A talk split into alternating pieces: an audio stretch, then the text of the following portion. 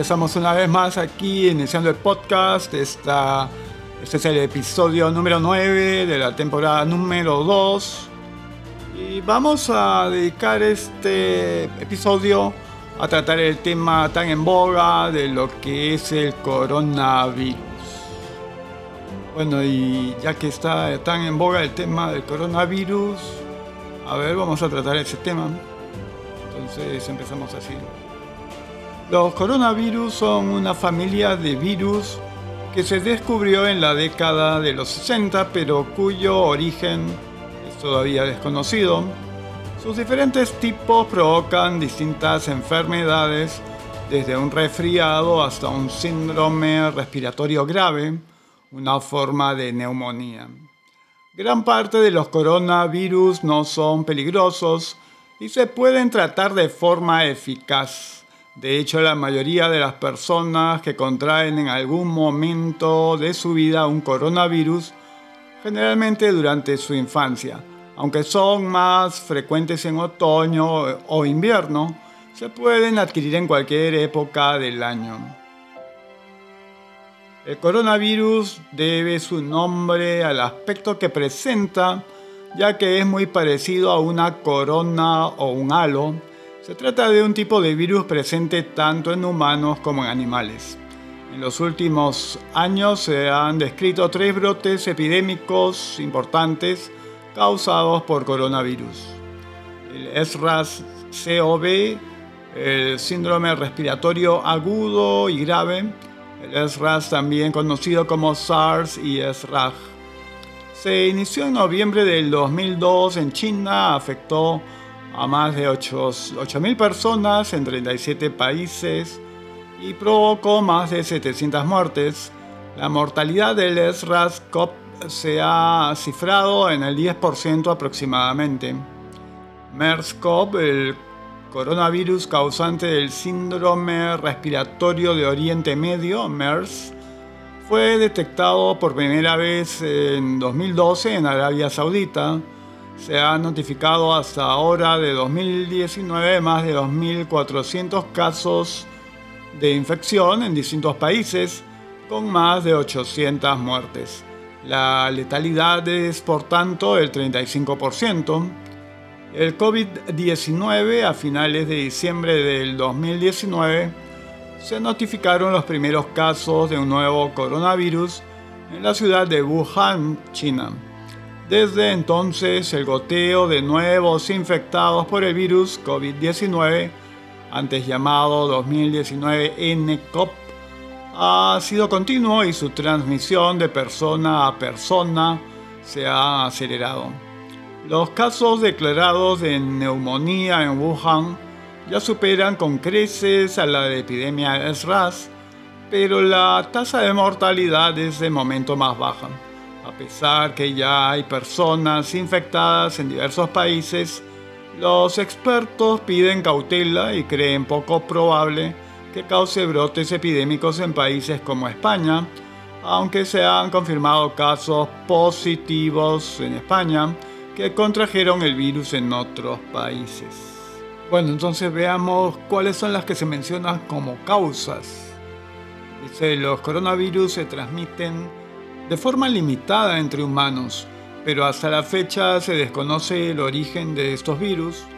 En todo caso se sabe que ciertos animales, como los murciélagos, actúan como reservorios, como en otros virus que causan neumonía, cuando se transmiten en humanos el contagio se produce generalmente por vías respiratorias, a través de las gotitas respiratorias que las personas producen cuando tosen, estornudan o al hablar, tal parece indicar que, nuestro, que el nuevo coronavirus COVID-19, también conocido como coronavirus de Wuhan, tiene una procedencia animal. De hecho, los primeros casos se han relacionado con el mercado de animales vivos de la ciudad de Wuhan en China. En cuanto al MERS, es probable que los camellos sean un importante reservorio para este tipo de coronavirus y una fuente animal de infección en los seres humanos, como especificaba la Organización Mundial de la Salud en su nota descriptiva sobre la enfermedad. Sin embargo, se desconoce la función específica de los camellos la transmisión del virus y también la ruta o rutas exactas de transmisión. En origen, el coronavirus MERS-CoV es un virus zoonótico que se transmite de animales a personas. Según se desprende del análisis de varios de sus genomas, se cree que el virus se originó en murciélagos y se transmitió a los camellos en algún momento de un pasado lejano. Se cree que el coronavirus, el SRAS, tuvo su origen en los murciélagos, saltando posteriormente a alguna otra especie de pequeño mamífero como la civeta y por último a los humanos. En general los síntomas principales de las infecciones por coronavirus suelen ser secreción y goteo nasal, tos, fatiga, dolor de garganta y de cabeza, fiebre, escalofríos y malestar general, dificultad para respirar. El espectro clínico de este tipo de infecciones varía desde la ausencia de síntomas hasta síntomas respiratorios leves o agudos. Esta tipología suele, suele causar con tos, fiebre y dificultades respiratorias. Es frecuente que haya neumonía y en el caso del MERS también se puede registrar síntomas gastrointestinales, en especial diarrea. Tal y como ocurre con el virus de la gripe, los síntomas más graves y la mayor mortalidad se registra tanto en personas mayores como en aquellos individuos con inmunodepresión o con enfermedades crónicas como diabetes, algunos tipos de cáncer o enfermedad pulmonar crónica casos extremos puede ocasionar insuficiencia respiratoria. Prevención. Hasta la fecha no se dispone de vacuna alguna ni de tratamiento específico para combatir la infección por coronavirus. Mantener una higiene básica es la forma más eficaz para evitar contraer este virus en los lugares en los que existe un mayor riesgo de transmisión fundamentalmente las zonas del planeta en las que se han registrado casos. Es conveniente lavarse las manos con frecuencia y evitar el contacto con personas ya infectadas, protegiendo especialmente ojos, nariz y boca. A quienes puedan estar en contacto con posibles afectados, se les aconseja el uso de mascarillas y usar pañuelos para cubrirse la nariz y la boca cuando se tose o se estornuda. Cuando surgió el MERS-CoV, se informó de que los productos de origen animal, debidamente procesados por cocción o pasteurización, no suponen ningún riesgo de infección, pero deben manipularse con cuidado para evitar que se contaminen por contacto con productos crudos. La carne y la leche de camello pueden seguir consumiéndose tras la pasteurización, cocción u otros tratamientos por calor, sin embargo, su consumo crudo debe descartarse. Estas precauciones deben seguirlas especialmente aquellas personas que padezcan diabetes, insuficiencia renal, neumopatía crónica o inmunodepresión, ya que tienen más riesgo de padecer enfermedad grave en caso de infección por coronavirus. Bien, ahora veamos cuáles son los tipos. En los coronavirus humanos la gravedad puede variar sustancialmente entre un tipo y otro. Coronavirus del resfriado.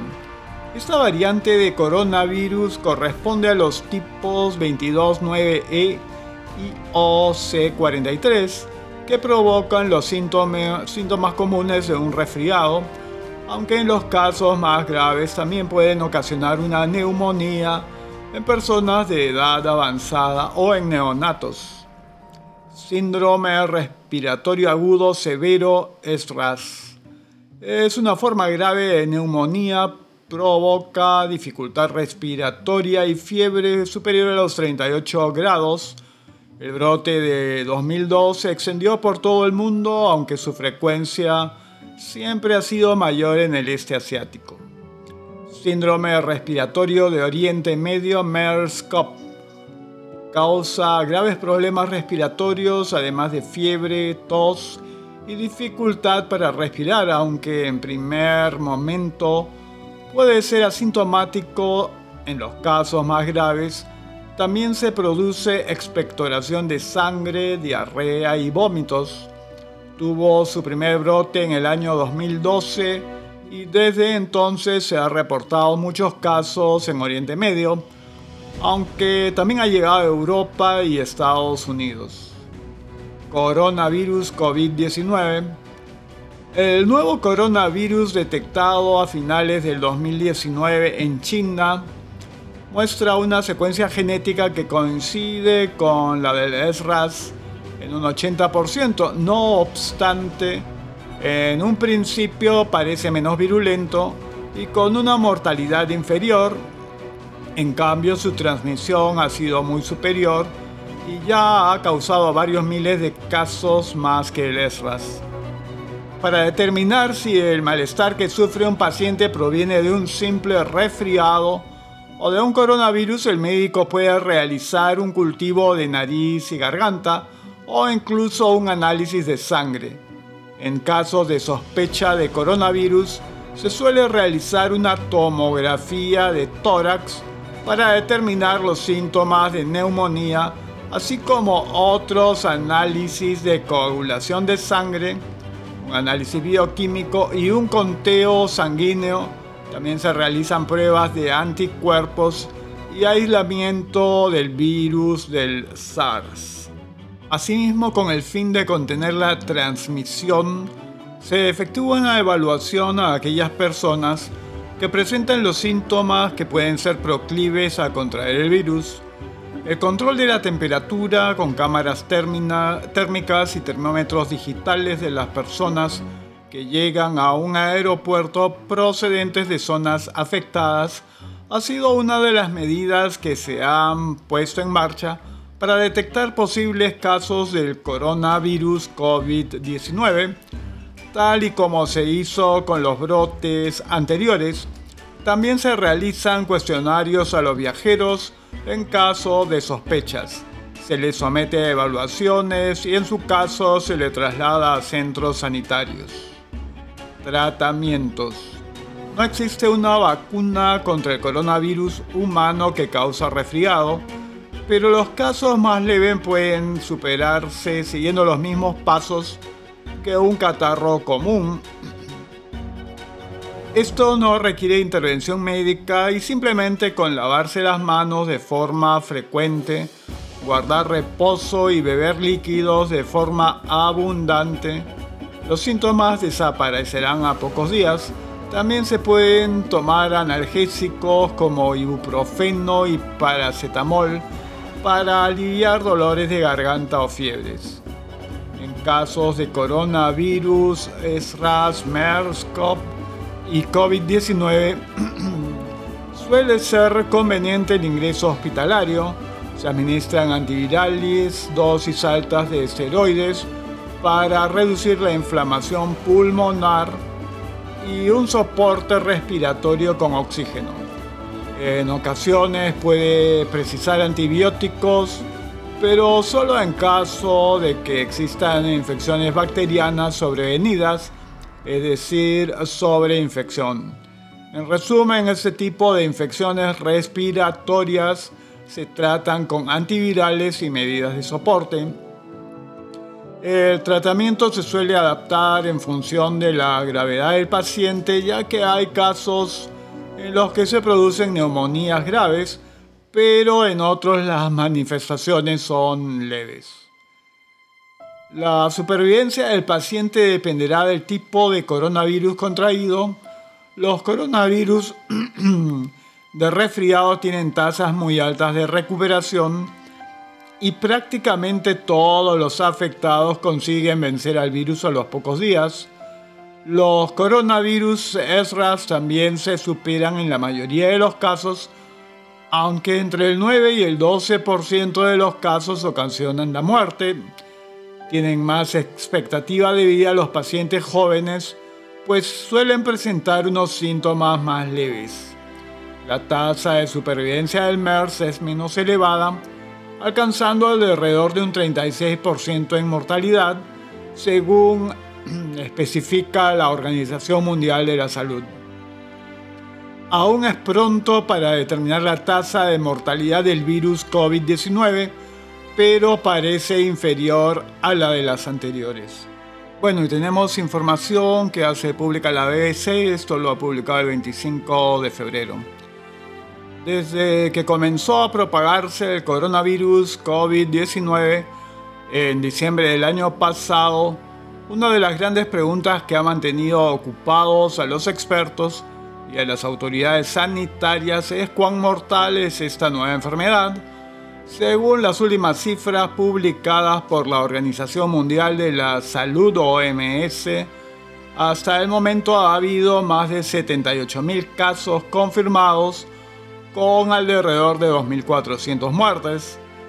La tasa de mortalidad general, de acuerdo con el estudio más completo sobre el brote realizado por el Centro Chino para el Control y la Prevención de Enfermedades, es de un 2.3%, siendo las personas mayores de 80 años las que corren más riesgo, con un índice de mortalidad del 14.8%. Pero, ¿qué significan realmente estos números y cómo se pueden comparar con otras enfermedades infecciosas? Ante estas cifras, el presidente de la OMS, Tedros Adhanom ha señalado que el COVID-19 no es tan mortal si se compara con otros coronavirus antes registrados, entre ellos el SARS y el MERS. El riesgo de muerte en el caso del SARS, por ejemplo, fue mucho mayor cuando surgió el brote en 2003 con alrededor de 10% de tasa de mortalidad. De los 8.000 casos hubo 774 muertes, mientras que con el MERS fue de entre el 20 y el 40% dependiendo del lugar. Benjamin Crowling, profesor de epidemiología de la Universidad de Hong Kong, le dice a BBC Mundo que el COVID-19 es definitivamente menos grave que los otros coronavirus. El académico además apunta que es probable que la tasa de mortandad sea aún menor a lo que se ha dicho hasta el momento, pues se cree que hay muchas personas infectadas que no han sido consideradas. Esto significa que realmente la tasa puede ser inferior al 2% porque el número de contagios en nuestro cálculo no es tan grande como podría ser, afirma. Lo que los epidemiólogos estamos tratando de averiguar actualmente es cuánto podría cambiar ese número en el futuro, cuánto podría aumentar, aunque es muy difícil hacer predicciones porque aún es muy alta la incertidumbre. Sin embargo, aclara que al existir una mayor cantidad de casos, la totalidad de las muertes a causa de esta nueva enfermedad terminará siendo mucho mayor que en casos como el SARS. Cada infección es menos grave, pero en promedio causará muchas más muertes que el SARS, puesto que este coronavirus es mucho más fácil de propagar. Como panorama general se puede decir que la cantidad de muertes causada por el COVID-19 hasta ahora es muy baja si se compara con la mortandad que causa anualmente la conocida enfermedad respiratoria llamada influenza, un análisis de los Centros para el Control y la Prevención de Enfermedades, CDC, señala que solo en Estados Unidos un 8% de su población, la que representa alrededor del 26 millones de personas, se contagia con esta enfermedad cada año. De ellas muere aproximadamente 14.000, aunque este número sigue siendo bastante mayor que el de las muertes por COVID-19 poco más de 2.400 hasta el momento, la tasa de mortandad es muchísimo menor, 0,05%. Aún más estudios globales sugieren que la tasa en el mundo y no solo en Estados Unidos de muerte por influenza es solo 0,01%. Si se compara el coronavirus con la gripe, podemos ver que el COVID-19 es alrededor de 10 veces más grave en promedio, puesto que la mortandad de la influenza es muy baja. Solo una persona de cada 10.000 puede morir, explica Cowling. El académico agrega que debido a esto, muchos epidemiólogos están preocupados. Es un gran desafío y justifica muchas de las acciones públicas que hemos visto hasta ahora. Por otra parte, Cowling asegura que en el caso de la influenza es muy improbable que muera una persona sana y joven, mientras, mientras que con el coronavirus ya ha habido algunos casos, aunque son los menos, hasta los 39 años la tasa de mortalidad es del 0,2%. Hemos visto que trabajadores de la salud en Wuhan, China, como el doctor Li Wenliang, de solo 33 años, ha muerto. Si pensamos en la influenza, eso es muy improbable. No esperamos que una persona sana de 33 años muera, entonces nos preocupa, señalan. El escenario cambia radicalmente si se compara el nuevo coronavirus con otras enfermedades infecciosas graves como la rabia, que se transmite al hombre normalmente por mordedura de animales domésticos, y el ébola. La rabia tiene una tasa de mortalidad de aproximadamente 95%, mientras que el ébola de un 50%. Estas son enfermedades muy serias, definitivamente más graves que el coronavirus, indica Calling. Aún así, el académico agrega que la propagación de estas enfermedades no es tan efectiva como la del COVID-19. Los virus que son demasiado exitosos en matar a gente no se contagian con facilidad por lo tanto, no esperamos que ocurran pandemias mundiales de esas infecciones graves. Bueno, y ya casi para terminar, tenemos otra información que está actualizada el 26 de febrero desde el sitio web elconfidencial.com, que hace referencia a un medicamento que no es moderno, pero que está siendo experimentado en China y están teniendo bastantes resultados. A ver, dice lo siguiente. Hace unos días, Yang Kung, Gao, Shenhui Tian y Hu Yang, farmacólogos del Hospital Universitario de Qingdao, presentaron un estudio que señala a un viejo fármaco, la cloroquina, también conocida como fosfato de cloroquina, como un remedio aparentemente eficaz para detener la infección por este nuevo coronavirus. En los primeros estudios in vitro se encontró que la cloroquina bloqueaba la infección por COVID-19 a unas concentraciones muy bajas. Explican en este trabajo publicado en la revista Bioscience Trends. Hasta la fecha el fármaco ha sido aplicado a más de 100 pacientes en más de 10 hospitales de Wuhan, Yinzhou, Guangzhou, Beijing o Shanghái, demostrando ser mejor que los tratamientos convencionales.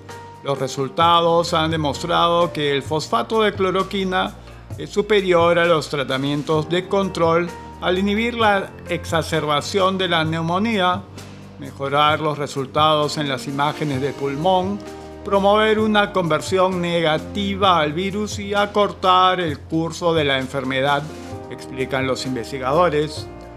Los resultados son prometedores dada la disponibilidad del fármaco. Hace años la cloroquina era el tratamiento de referencia contra la malaria, hasta que este parásito se resolvió resistente, perdón, se volvió resistente en muchas áreas del mundo por sus características antivirales y antiinflamatorias. También se emplea habitualmente contra otras enfermedades como el lupus eritematoso, o la artritis reumatoide.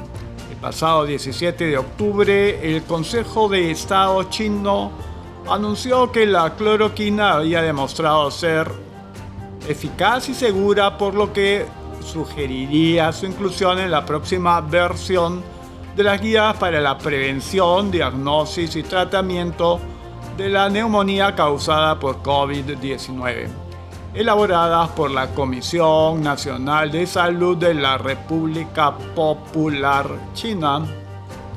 Bueno, a todo eso también hay que señalar que ya ha habido el primer caso de COVID-19 en Brasil y a consecuencia de ello, el índice principal de la Bolsa de Valores de Sao Paulo, Bovespa, mostró una fuerte caída en las primeras ofertas de este miércoles, luego que se confirmara el primer caso de coronavirus COVID-19 en Brasil.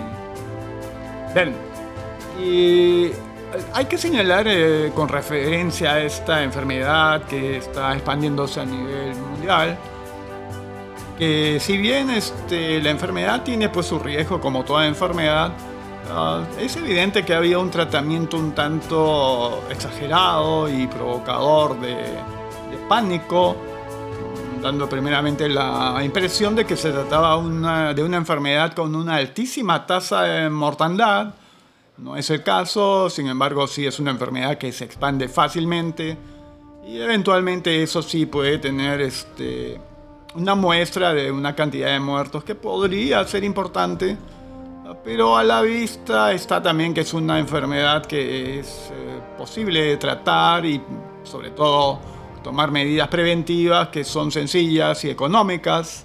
Ahora el problema para un país como el nuestro es que realmente ya estamos en crisis de salud, porque de hecho el sistema de salud nacional está colapsado ya desde, hace un buen tiempo. Y cualquier problema adicional solamente le, añadiría combustible al fuego, ¿no? Este, no se trata necesariamente que llegue alguna peste, alguna enfermedad que tenga alta mortandad. De hecho, ya tenemos enfermedades como la TBC, este, algunas otras, ¿no? Hasta la desnutrición, la anemia, son problemas locales, este, el dengue, entre otros, que también tienen una tasa de mortandad importante, solo que no se difunde demasiado rápido o cubre distancias grandes por razones climáticas y del vector que eh, prolifera en ciertas condiciones climáticas. Así que es de preocuparse localmente hasta cierto punto por otro lado, esa preocupación no significa eh, crear estados de pánico, por supuesto. Bueno, esto es todo por el momento y llegamos al final de este episodio 9 de la temporada número 2 y estaremos encontrándonos pronto.